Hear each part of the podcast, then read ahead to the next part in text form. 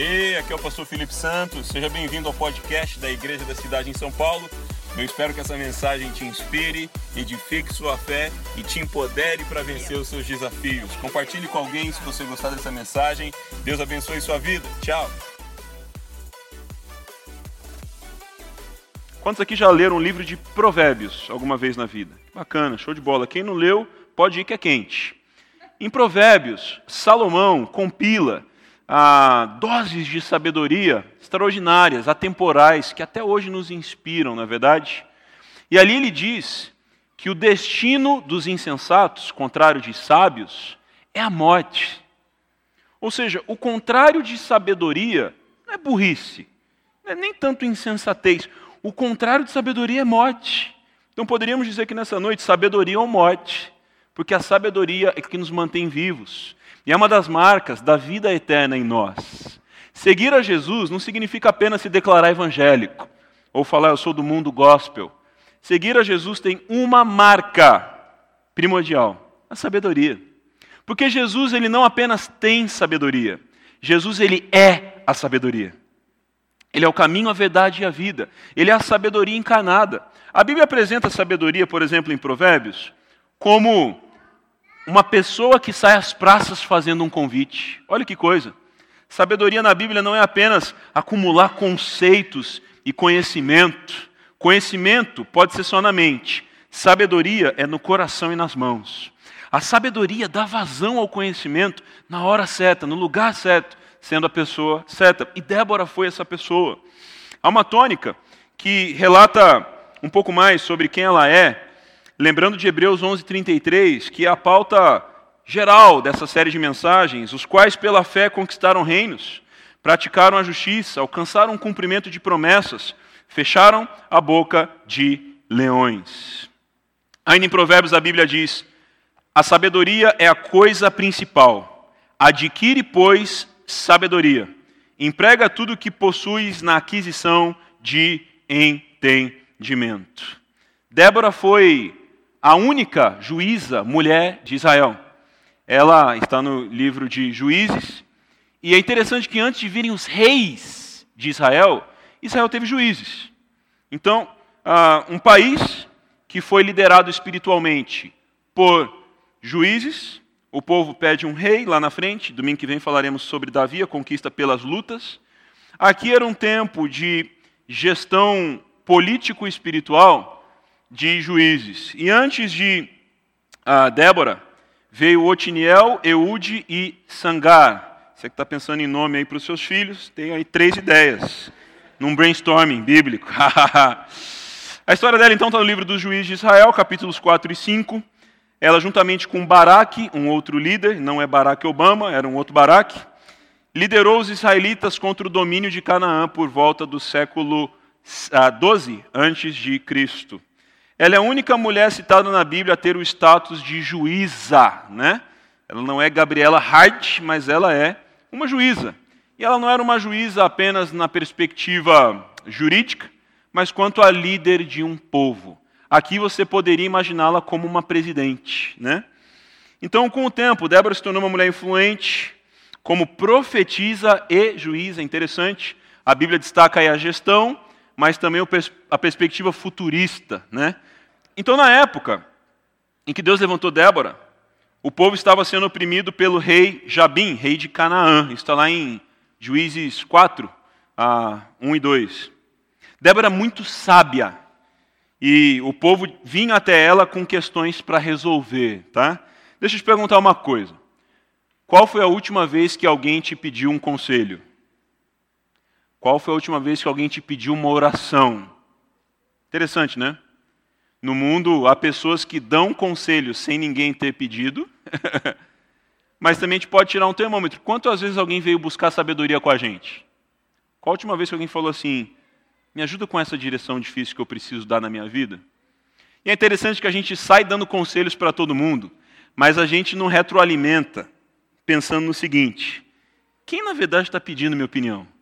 Quem na verdade está pedindo os meus conselhos? A gente diz algo aqui na igreja que parece um pouco duro, mas é verdadeiro e produtivo. Cuidado com as críticas construtivas de quem não está construindo nada. Porque ó, eu tenho uma crítica construtiva para você. Show, quero ouvir. Mas você pode me dar o seu currículo de construções? Só para eu saber mais ou menos onde usar? Então, construir na vida é essencial para conseguirmos dar algo construtivo para alguém. Então, é crime da crítica construtiva? Nenhum. Mas é um tanto oco e falho a gente não construir e querer sair dando crítica construtiva para os outros. Débora é alguém que construiu uma trajetória de sabedoria, uma, uma trajetória profética, e as pessoas a buscavam para ouvir algo construtivo. Juízes 4, de 4 a 5, diz: Débora, uma profetisa, mulher de lapidote. Sabe o que significa lapidote? Tochas. Já imaginei esse cara. Liderava Israel. O Tochas. Eu, eu fico olhando a Bíblia de um jeito Felipe de ser, me desculpa. Liderava Israel naquela época. Ela se sentava debaixo da tamareira de Débora, entre Ramá e Betel, nos montes de Efraim e os israelitas a procuravam para que ela decidisse as suas questões. Interessante, não? As pessoas iam até ela para que ela decidisse as suas questões. E eu quero que você entenda isso, mas queremos transicionar para os dias de hoje, em que o Espírito Santo não habita mais só sobre os profetas e juízes, mas habita em nós. Acredite, o Espírito Santo não quer fazer pousada na sua vida. O Espírito Santo quer fazer morada na sua vida. Por isso, os ambientes que você frequenta, as coisas que você fala, para onde você põe seus olhos, você não está olhando sozinho, você está olhando com o Espírito Santo também. E ele é comparado com uma pomba na Bíblia, porque imagina uma pomba no seu ombro. Qualquer movimento brusco, ela, não é verdade? pode sair voando. O Espírito Santo requer uma interação sutil e colaborativa com a gente, de uma forma muito simples. Um pouco mais à frente, nos versos 14 e 15. E Débora disse também a Baraque: Vá, este é o dia em que o Senhor entregou Cícera em suas mãos. O Senhor está indo à sua frente. Então Baraque desceu o monte Tabor, seguido por dez mil homens. Diante do avanço de Baraque, o Senhor pela espada derrotou Cícera e todos os seus carros de guerra e o seu exército. E Cícera desceu do carro e fugiu a pé. Tinha nem Uber, nem 99 naquele tempo, fugiu a pé mesmo. É interessante ver que um general de exército vem para Débora, pergunta: e aí, vamos cair para dentro desses caras ou não? Pode ir, que vocês vão ter a vitória contra os inimigos do povo de Deus. Hoje em dia, os nossos inimigos não são mais de carne e sangue, mas principados e potestades, forças invisíveis desse mundo. Mas é bem interessante o que aconteceu aqui. Essa mulher era tão sábia que os chefes de guerra de seu povo vinham se aconselhar com ela. Então, ao final da batalha, Débora cantou um hino de gratidão ao Deus de Israel e nele podemos perceber o quão sensível Débora era com as questões políticas e espirituais de Israel. Ela tinha consciência de que o pecado de seu povo havia feito com que Deus permitisse que eles passassem por todo aquele sofrimento. O povo de Deus estava sofrendo por causa de pecados cometidos, tá? Em Juízes 51, 31 diz: Assim, ó Senhor, pereçam todos os teus inimigos. Porém, os que o amam sejam como o sol quando sai na sua força. Interessante, né?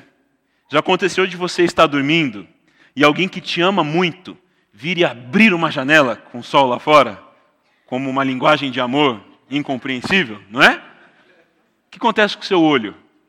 Seu olho fica em chamas. Aquela música que fala que ele, que ele vem e que seus olhos estão em fogo, é a gente acordando quando alguém abre a janela com tudo. Dói o olho. Por quê? O sol não pede licença. Não é verdade? Já viu um amanhecer em que o sol falou: E aí, posso brilhar aí? Como é que vocês estão hoje? Não. O sol não pede licença. A Bíblia diz que Jesus é o sol da justiça, não é verdade? E também a Bíblia diz que a luz dissipa as trevas. Logo, o poder do bem que há em Deus não pede licença para o poder do mal do inimigo. Muitas vezes a gente vê aí nos filmes, na arte, em outras coisas, expressões de Deus e o diabo fazendo braço de ferro, né? Ah, não. A Bíblia diz em Apocalipse que no último dia, quando a batata de Satanás assar, Deus vai pedir para um anjo prender ele. Um anjo que vai estar no turno. Opa, vai lá. Por gentileza, por aqui. Vai prender ele. Um, um.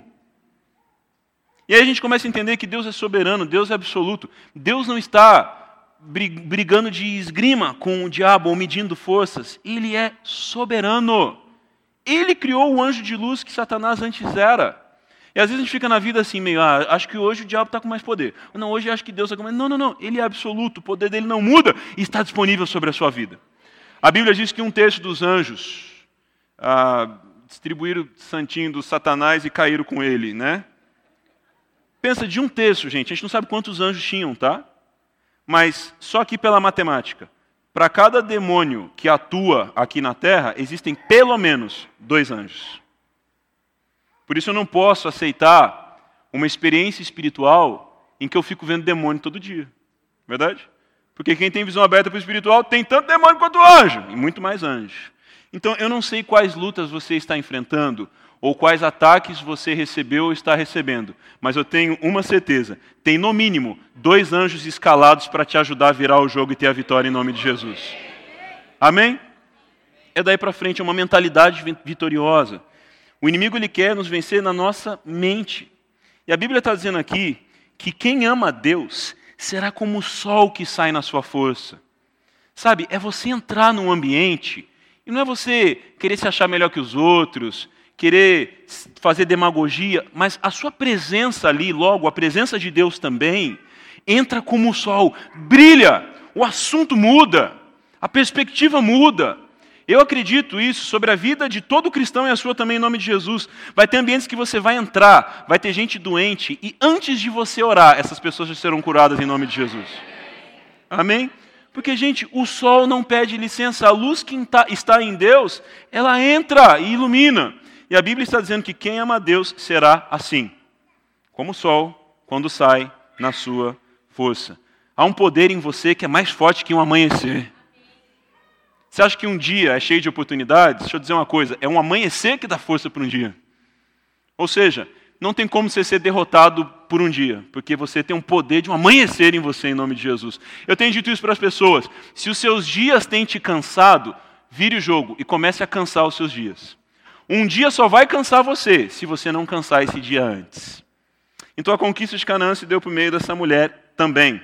E Juízes 5,7 diz: Já tinham desistido os camponeses de Israel, já tinham desistido, até que eu, Débora, me levantei, levantou-se uma mãe em Israel. Uau! Parece que esse texto foi escrito hoje.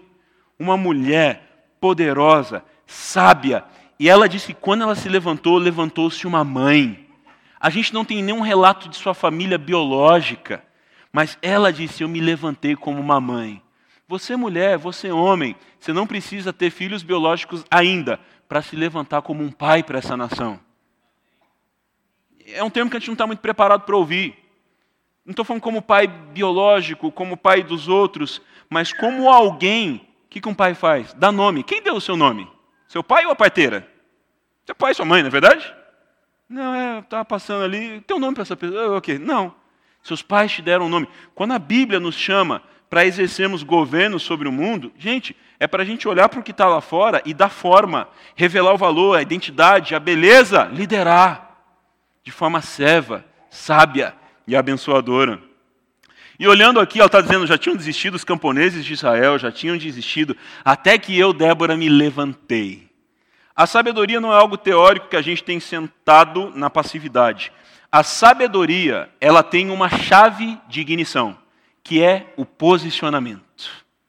Tem gente que é até sábio em conhecimento aqui, mas não se posiciona. A sabedoria precisa ser ativada pelo posicionamento. Deixa eu dizer uma coisa, não querendo te assustar, mas te preparar. O mundo espiritual só respeita gente posicionada. O mercado financeiro só respeita gente posicionada. um jogo de futsal só respeita gente posicionada. Sabe, os ambientes onde há conquista, competitividade na terra, só respeita gente posicionada. Gente no muro, acho que nem o diabo quer. Tem gente que fala que o muro é do diabo, né? O diabo não é dono de nada. O muro é de quem está panguando no muro, só isso. Então, posicionamento vai ativar sabedoria em você. Deixa eu te dizer uma coisa: não importa os seus erros do passado, você nasceu para sabedoria. a sabedoria é um tamanho que te serve e te veste bem. Não importa. Ah, mas eu fiz burrice na minha vida. Tudo bem. A sabedoria não é para quem nunca errou, é para quem decidiu acertar daqui para frente. Tem gente que nunca errou certos erros graves, mas também nunca acertou nada demais. Engraçado, né? A pessoa é tipo uma espectadora desse mundo. Então, para que possamos conquistar pela sabedoria, precisamos entender que o poder do posicionamento está aí no seu esboço. Para conquistarmos pela sabedoria, precisamos entender que o poder do posicionamento, primeiro, é liberado através da disposição. A sabedoria, por meio do posicionamento, é liberado através da disposição. Quantos têm aprendido coisas novas em 2019? Deixa eu ver, que bacana, eu também. Sabe um negócio que eu aprendi em 2019? Que me pegou. Eu falei assim, puxa, essa eu confesso que eu não sabia. Há uma diferença entre estar disponível e estar disposto. Disponível é alguém que está de bob. Já viu? Está de bob? Está de bobeira? Disponível.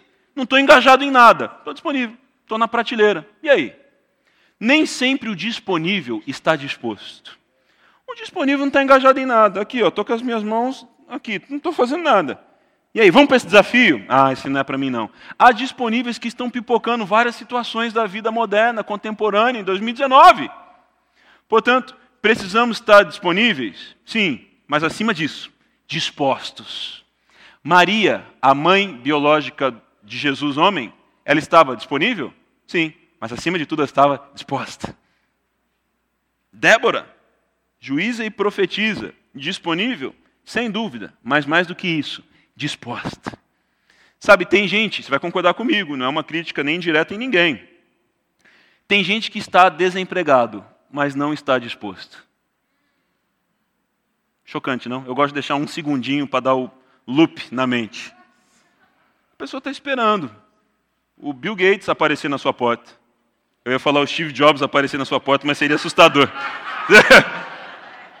seria meio doido. Nem ele, não dá. Tem gente que está esperando, aconteceu alguma coisa. Um grande empregador, olha, visse seu LinkedIn mal editado aqui, queria te dar um emprego. Fiquei com dó do seu perfil. Não existe isso, gente. Se um dia você for contratado por dó, você será demitido por incompetência. É um mundo de protagonismo. Não aguenta bebe leite. Entendeu? É liberado através da disposição. Débora, uma profetisa, mulher de Lapidote, o Tocha aí, né, do super-herói, liderava Israel naquela época. Deus chama todos e depois capacita os dispostos. Depois de ouvir, coloque-se à disposição. Juízes 5:7. Cessaram as aldeias em Israel.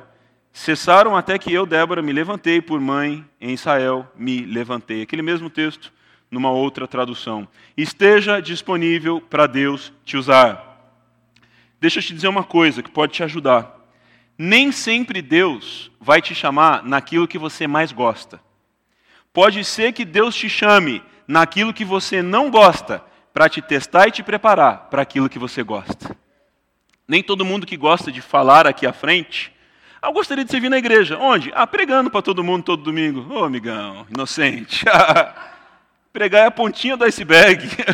Tanta coisa acontece além disso. Acredite, a minha vida não é subir aqui domingo e pregar. Se fosse, olha, estava melhor do que no Havaí. Tem trabalho, tem ralação, tem preparo.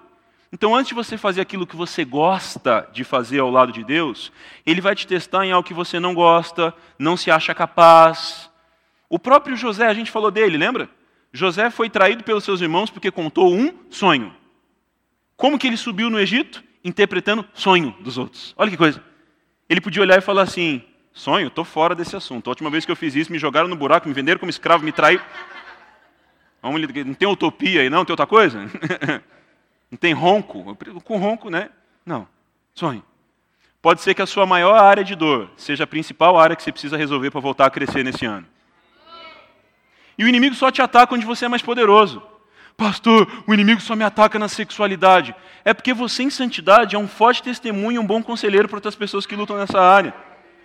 Pastor, acho que Deus quer que eu seja pobre e miserável. O inimigo só me ataca no dinheiro. Não, não, não. É que há um grande gestor financeiro aí dentro que precisa vir para fora. O inimigo só te ataca onde você é forte. Ele não é bobo.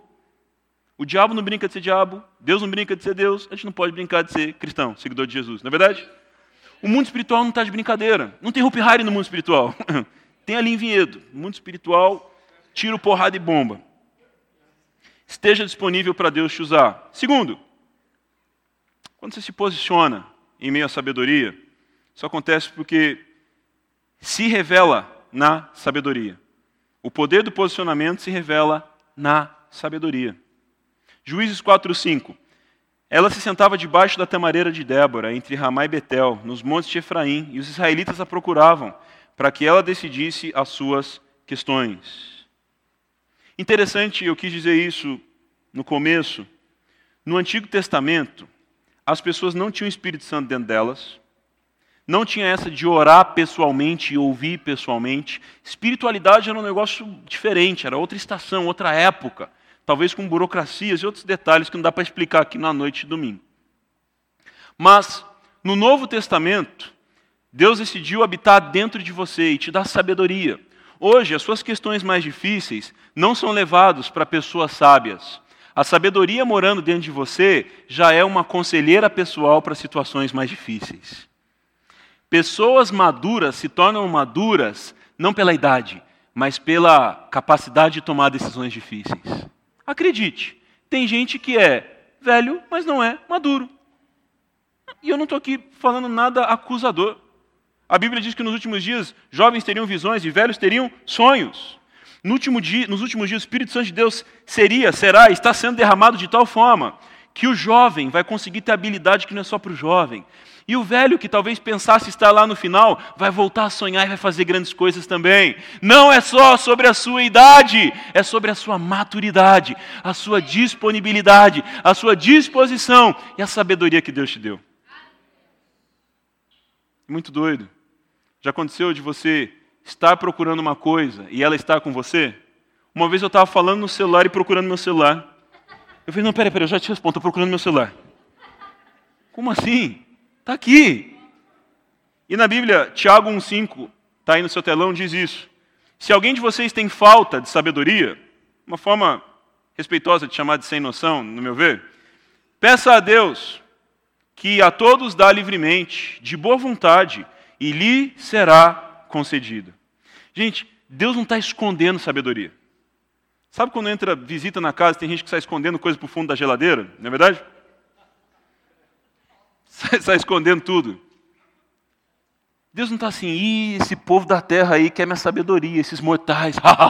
não. Deus está com a sabedoria disponível. Quem será que quer hoje? Deixa eu ver. Deixa eu e legal que ele está em todos os lugares, vê todas as coisas e sabe de tudo. E tem todo o poder. Deus quer dar sabedoria. Às vezes a gente pensa numa forma meio órfã espiritual, né? De que a gente, Sabedoria, sabedoria. E Deus assim, hum, tá merecendo não, hein? Você dançou na boquinha da garrafa 20 anos atrás que eu sei. Nada disso. A Bíblia diz: dos seus pecados não me lembrarei mais, ainda que seus pecados sejam vermelhos como a escarlate, lhes farei brancos como a neve. O salmista diz: um dia em sua casa vale mais do que mil em outro lugar. Antes de me converter, eu estava em boates, quinta, sexta, sábado, domingo.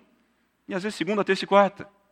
Só que eu entendi que um dia na presença de Deus vale mais do que todos esses. Você não precisa entrar na presença de Deus e querer se tornar um PhD. A partir do primeiro dia, a influência de um dia com Deus vale mais e põe no passado, apagado, aquilo que você viveu no passado. Agora você precisa escolher onde você está, o que você ouve, o que você consome.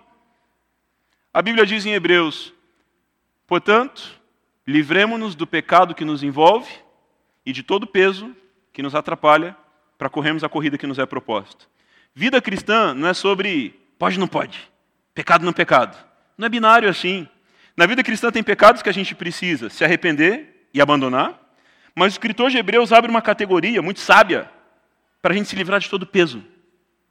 Ele não chama de pecado. Interessante, não? Ou seja, tem certo tipo de música, filme, conversa, ambiente, companhia, que pode até que não, pode ser que não seja pecado, cabeludo. Pode ser que não seja. Mas é peso. E por que você não pode ter peso na sua vida? Porque Deus te chamou para correr uma corrida que te foi proposta. Entendeu? An gente, antes fosse se livrar só de pecado, tava ó, facinho, tá tranquilo. Espírito Santo dentro de nós, ó, pecado só, dá licença. Show. Não, tem peso também que atrapalha. Por isso, a gente tem que se santificar, sair do pecado, e a gente tem que renunciar, que é abrir mão de coisa que é bom, mas não é pra gente. É bacana, mas é peso. Por isso a gente jejua, faz voto, ora, recicla nossas amizades, porque você só vai chegar onde você quer chegar acompanhado. Olha que coisa. Adão e Eva foram colocados no jardim em grupo, formaram família depois do jardim, não é? O povo de Deus entrou na terra prometida em grupo, não é? Os apóstolos expandiram o evangelho em doze, em grupo. No céu a gente vai entrar como? Em grupo. Eu não sei de onde vem esse complexo de carreira solo, que a gente acha que vai ser mais fácil conquistar sozinho. Você tem conquistas individuais, sem dúvida nenhuma, mas você precisa andar com gente que quer chegar onde você quer chegar. Pato anda com pato, águia anda com águia. Se uma águia andar com pato, na hora de voar, o que vai fazer? Vai cair lá embaixo. Direto. Você precisa andar com quem inspira, alavanca. Você pode ter amigos de infância, você pode andar de, com gente que precisa da, do teu apoio, da tua influência, show. Mas você tem que ter um grupo de pessoas que já chegou onde você não chegou, que está onde você não está, que tem experiências com Deus tops, que podem te inspirar também. Você precisa, precisa organizar isso. Deixa eu dizer uma coisa. Eu não posso reorganizar seu ciclo de amigos. Deus não pode reorganizar seu ciclo de amigos. Só você pode. Tem gente que está assim, ah, Deus, mata essas más influências que eu tenho ao meu redor. Gente, que Deus assassino, sanguinário, esse que você? Ele quer salvar. A Bíblia diz que ele, Deus não tem prazer na morte do ímpio, ao contrário, prefere que ele se arrependa. Só tem um jeito das más influências saírem da sua vida, pela porta que você abre. Quem fica esperando as más influências morrerem e ir embora, é talvez a própria pessoa que morre vai embora. Se perde. Paulo diz aos Coríntios que as más companhias corrompem os bons costumes. Então o posicionamento se revela na sabedoria. Quer sabedoria? Peça. E eu aprendi um negócio muito louco. Sabedoria não é fast food. O que eu quero dizer com isso? Fast food você pede, ele vem dentro de alguns poucos minutos. Não é verdade? A sabedoria, você pede, pode ser que ela venha na hora. Mas já aconteceu comigo. De vir uma situação que não deu tempo de orar, não deu tempo de eu pedir conselho para alguém, não deu tempo de eu perguntar para os universitários, não deu tempo de nada. Só deu tempo de aquela oração mental em câmera lenta. E eu tomei a melhor decisão possível. Eu falei, uau, o que, que é isso, meu Deus? E Deus, por eu ter falado, meu Deus, falou meu coração. Um dia você pediu sabedoria, e eu anotei, e eu te dei hoje também. Sabedoria não se recebe no balcão quando a gente pede. Não deixa para pedir sabedoria lá no dia D de Débora. Pede sabedoria agora. Sabe qual é a melhor hora para pedir sabedoria? Quando você não precisa. Um sábio disse isso. Qual é o melhor tempo para se realizar uma mudança? Antes que seja necessário. A melhor hora para pedir sabedoria é quando está tudo legal, bacana, compra do mês, show, luz ligada, água funcionando, chuveiro esquentando sem endemoniar resistência. Uh! A hora. É agora, é agora, pede agora. pedir sabedoria na hora da explosão, eu não me arriscaria nesse caminho. Não tem como. Você pode pedir socorro na hora da explosão, misericórdia, miseriqueima, sei lá o que você fala, não é? Terceiro, o posicionamento ele revela se manifesta pela entrega da palavra do Senhor. Débora mandou chamar Baraque, filho de Abinoão, de Quedes, em Naftali, e lhe disse: o Senhor, o Deus de Israel, lhe ordena que reúna dez mil homens de Naftali e Zebulon e vá ao Monte Tabor. Ele falar que Císera, o comandante do exército de Jabim, vai atacá-lo com seus carros de guerra e tropas junto ao rio Quizon e os entregará em suas mãos. É tipo um filme de guerra, né? Tem gente que é viciada em filme de guerra aí no Netflix, nas coisas. Eu gosto também bastante. O interessante é A sabedoria, ela é como se fosse multidisciplinar. O que eu quero dizer com isso? Quem decide ser sábio na espiritualidade será usado por Deus em vários momentos, em áreas também que não são a da sua atuação específica. A Bíblia não diz que Débora deu uma machadada em ninguém, um tiro de escopeta, está com a granada. Não. A Bíblia não cita experiências de Débora com guerra. Não diz, não diz. Se dissesse, eu falava. Débora foi capitã do BOP e tal, show de bola. Fala. Mas ela tinha um, uma preocupação, uma ocupação espiritual, política na perspectiva do seu país, naquela época, muitas vulnerabilidades de guerra, sei que já estudou um pouco de Israel. E ela aconselha alguém que está atuando com a guerra.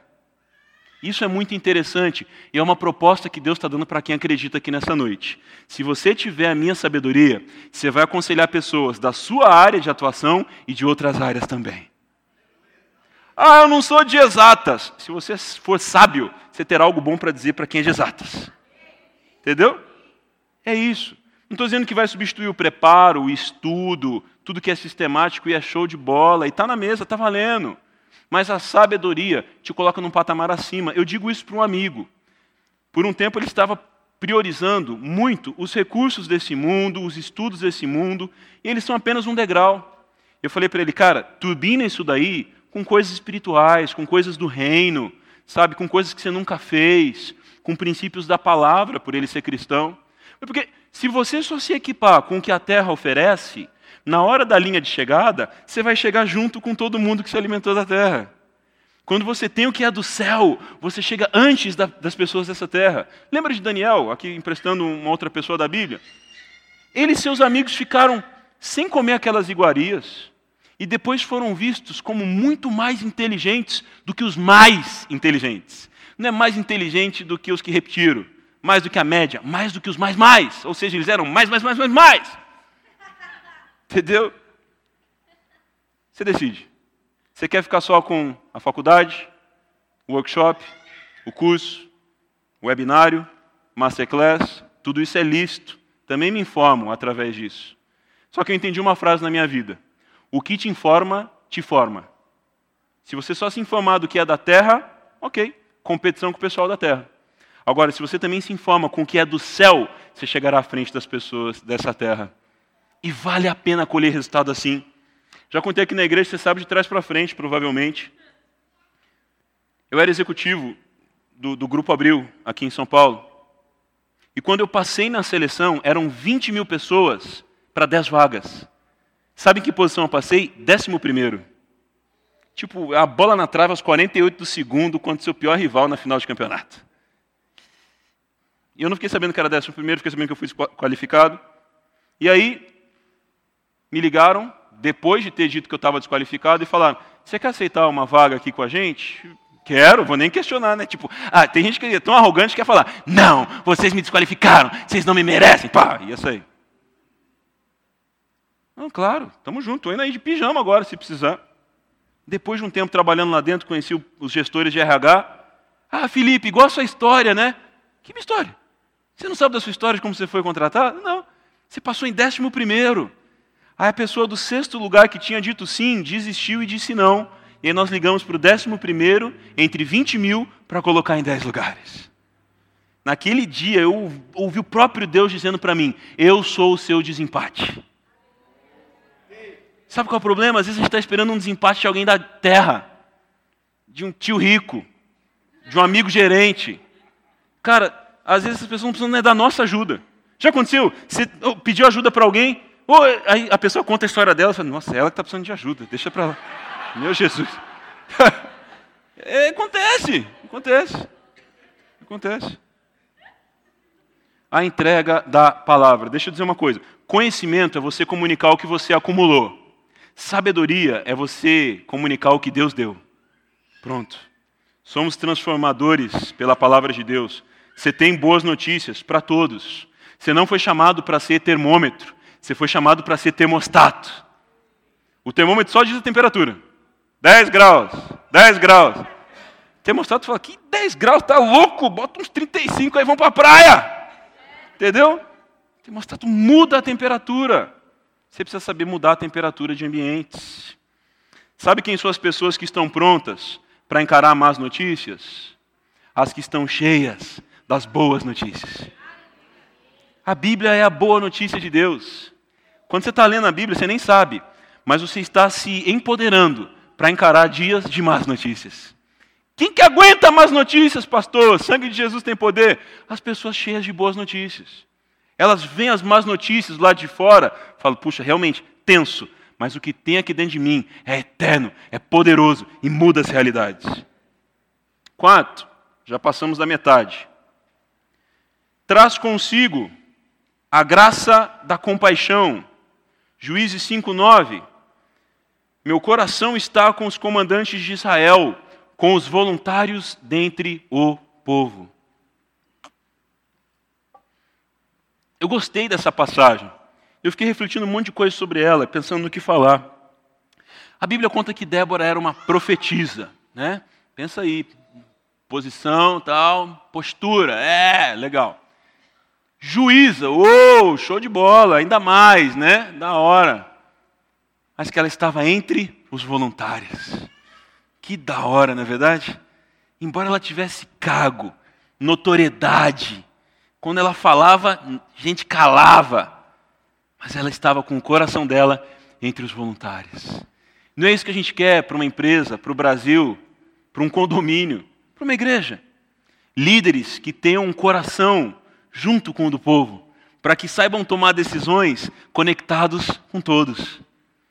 E o escritor de Hebreus, não tem como fugir dele aqui, ele diz que Jesus é o sumo sacerdote, ou seja, o líder maior que a gente precisava, que conhece e se compadece das nossas dores.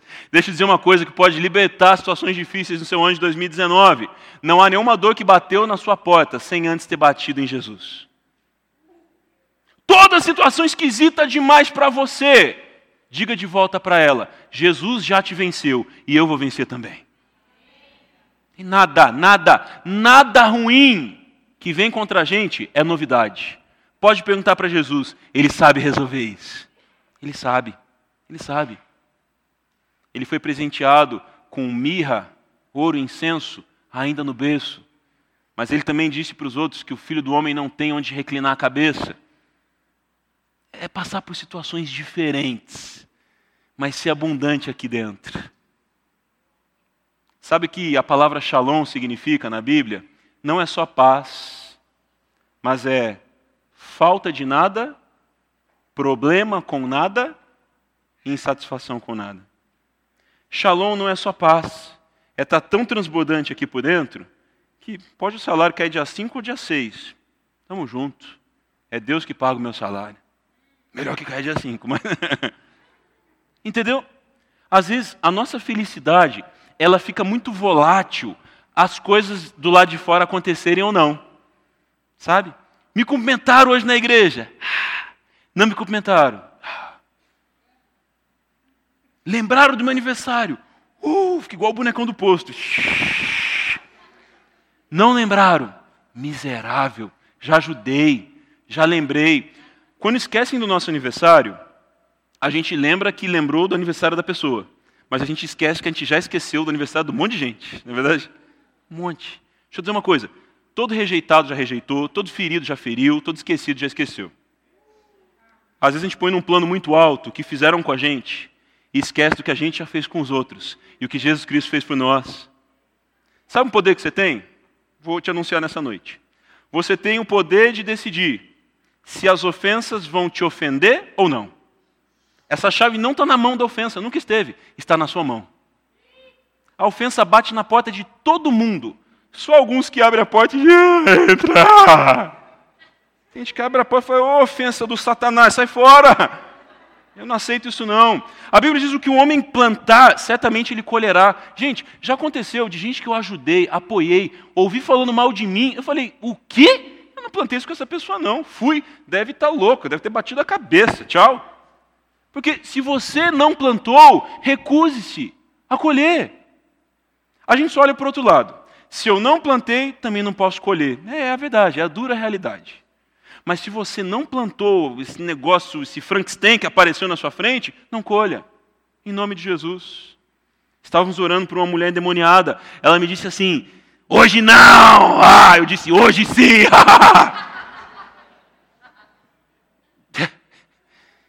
Gente, não sei. Uma vez um demônio xingou a pessoa, a pessoa ficou, ah, eu falei, gente, é um demônio. Satanás é o pai da mentira. Eu não sei, eu acho que às vezes a gente dá peso demais para o que o mundo fala e peso de menos para o que Deus fala.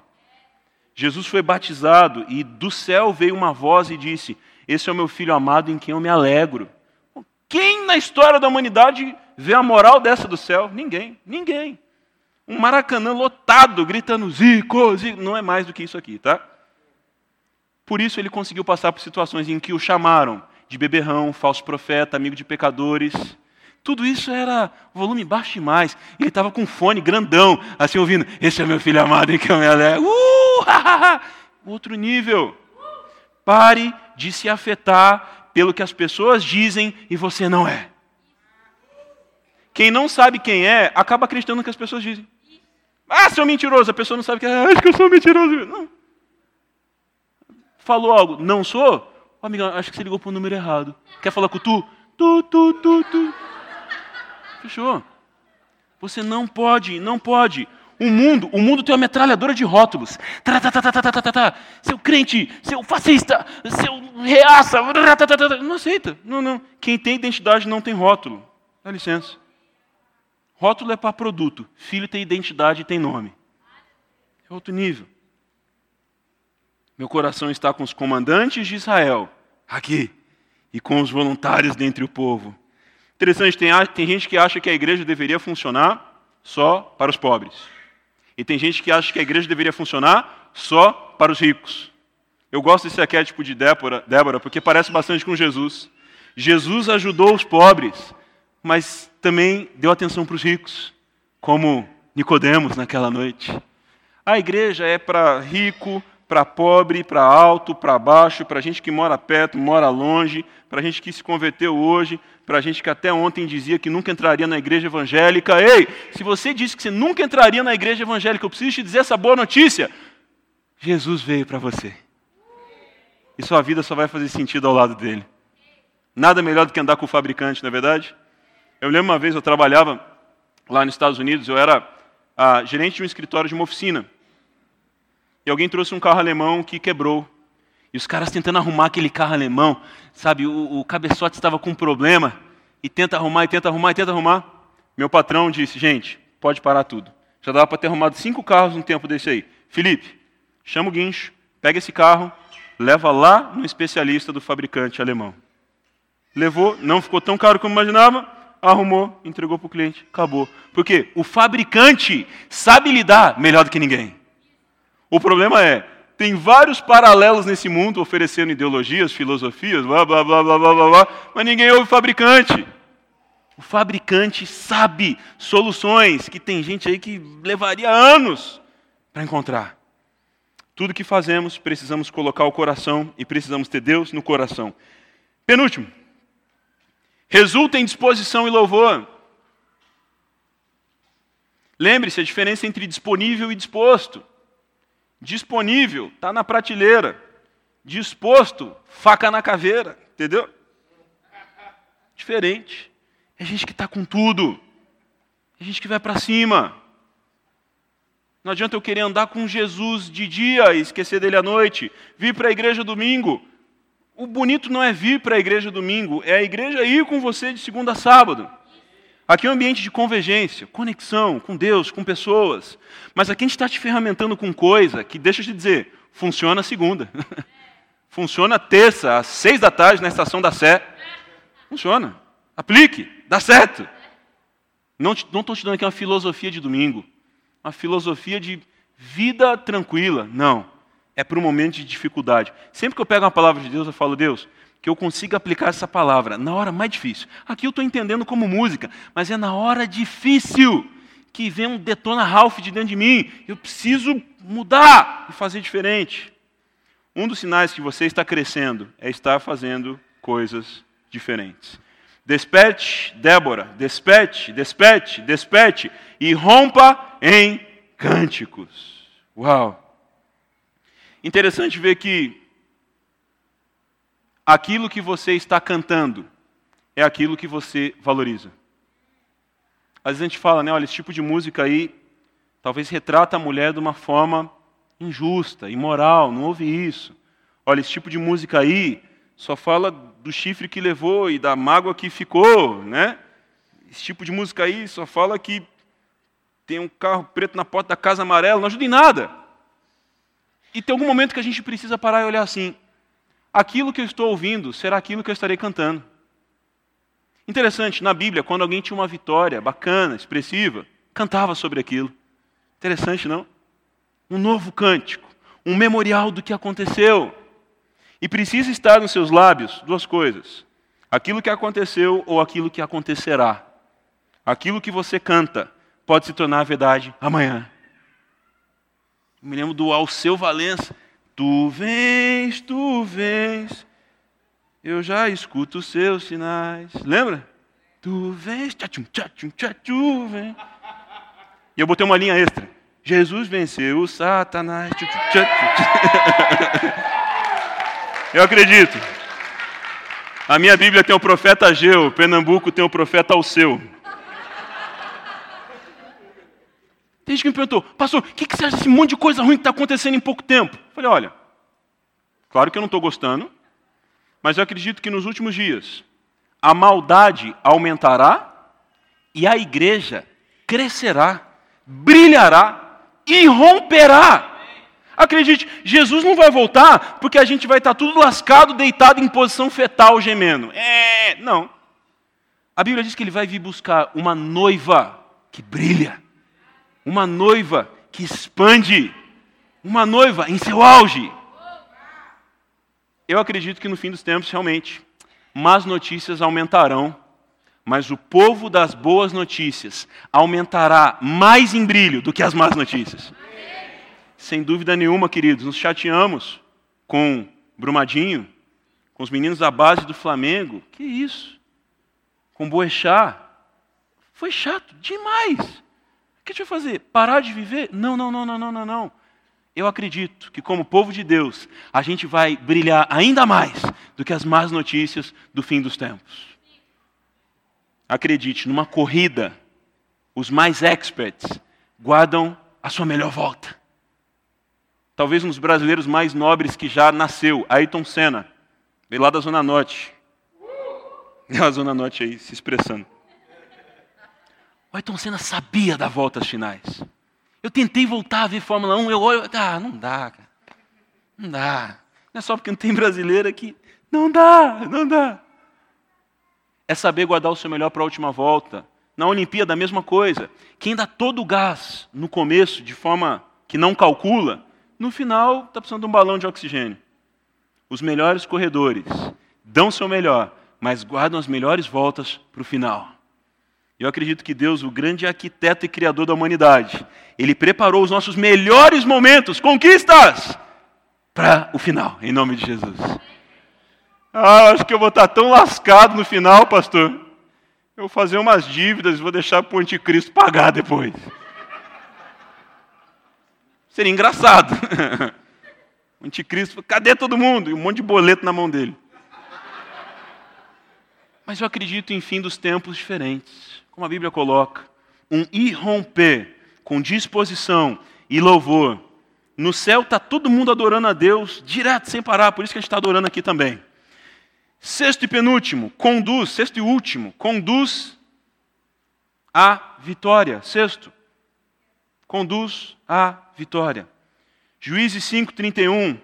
Assim, pereçam todos os seus inimigos, ó Senhor, mas os que te amam sejam como o sol quando se levanta na sua força. E a terra teve paz durante 40 anos. Eu não sei se um dia você acreditou numa corrente de Orkut que dizia que se você não compartilhasse, você teria azar por sete anos. Há uma palavra que diz: a luz brilhará e o favor de Deus virá por anos e anos na sua vida. Amém. Eu não acredito em correntes por causa disso. Sempre alguém me manda corrente na rede social, Dá vontade de mandar de volta aquele texto que Paulo e Silas adoravam na prisão e o Senhor rompeu as correntes. Para de corrente, Deus já rompeu tudo isso. Quem ama Deus, curte. Quem louva o Senhor, compartilha. Ai, Jesus. Quem está bem resolvido, cala a boca. Não é? Obrigado pelo silêncio. É. Resultado: inimigos por terra e paz por 40 anos. Tua vitória virá, lute com sabedoria, como Débora. Libere palavras proféticas, seja sábio. O Senhor trará as conquistas que você está lutando por elas. Tenho contado isso na igreja. Uma vez uma jovem me disse: Pastor, para relacionamento eu tenho dedo podre, é um pior que o outro. Para de escolher com o dedo, comece a escolher com Deus. Muda. Para de fazer assim, faz assim. Senhor, tem misericórdia. Eu tive a visão que não é morrer solteiro. Me lembro dos sinais do fim dos tempos. Todo mundo falou, será que o mundo vai acabar? Alguém falou assim, não vai, porque eu não casei ainda. Quem sabe esse é o seu caso. O mundo está desautorizado de acabar, até você se casar. Se guardar para o casamento. Tem uma lua de mel show de bola. E não ficar na internet durante a lua de mel. Aleluia! Meu Deus! Ah, ah, Jesus amado, a gente lembra de um monte de história. Vamos concluir aqui. Se, porém, não lhes agrada servir o Senhor, escolham hoje a quem irão servir, se aos deuses que os seus antepassados serviram além do Eufrates, ou aos deuses dos amorreus, em cuja terra vocês estão vivendo, mas eu e minha família serviremos ao Senhor. Interessante, ainda não havia povo de Deus, ainda não havia uma organização, era um povo que ainda estava entrando na terra, mas Josué precisou se posicionar, a gente já falou dele, não é? E ele viabilizou o caminho para Débora, por exemplo. Haviam pessoas que adoravam outros deuses antes de entrar ali. E Josué está dizendo assim, gente, deixa eu colocar uma parada bem clara para não dar beola na frente. Daqui para frente, quem quiser voltar a cometer os erros do passado, está por conta, porque eu e minha casa serviremos ao Senhor. Não, é apenas, não era apenas um versículo bonito de colocar numa tabuinha na porta. Não era só isso. Era, gente, entramos num novo território. Vamos acertar daqui para frente, acertar bonito, porque o presente já está conquistado. Vamos conquistar o futuro. Tem gente que se contenta com bênçãos para o presente só. Você pode se contentar e estar satisfeito, mas há em você um poder conquistador depositado por Deus para você provocar o futuro. Não tenta só imaginar o futuro, cria o futuro. Pastor, como o futuro será? Como você quiser. E a gente se choca com, o oh, que, que é isso? Jesus disse: O que vocês pedirem em meu nome, eu lhes concederei. Olha o tamanho do risco que ele faz com esse cheque em branco. Ele sabe que pedir no nome dele não é pedir qualquer coisa. Por isso, Josué deixou claro: gente, nós vamos servir a Deus. Se vocês quiserem ficar adorando aqueles Pokémon que vocês adoravam antes, vocês estão por conta, a culpa é de vocês, vocês terão o resultado disso. Eu vou me posicionar com a minha família por Deus. Eu disse isso em algum momento da série. Você não precisa estar no momento que já tem a sua família para declarar eu e minha casa serviremos ao Senhor. Um dos melhores momentos para declarar eu e minha casa serviremos ao Senhor é antes de você formar família. Isso é excelente. Seja um solteiro que vai formar uma família no Senhor. Seja um casal de namorados que terá família que servirá ao Senhor. Essa é uma resolução que vem antes de tudo, antes de qualquer coisa. A banda pode subir. Hebreus 3,15 diz: Por isso é que se diz: Se hoje vocês ouvirem a sua voz, não endureçam o coração. Não endureçam o coração.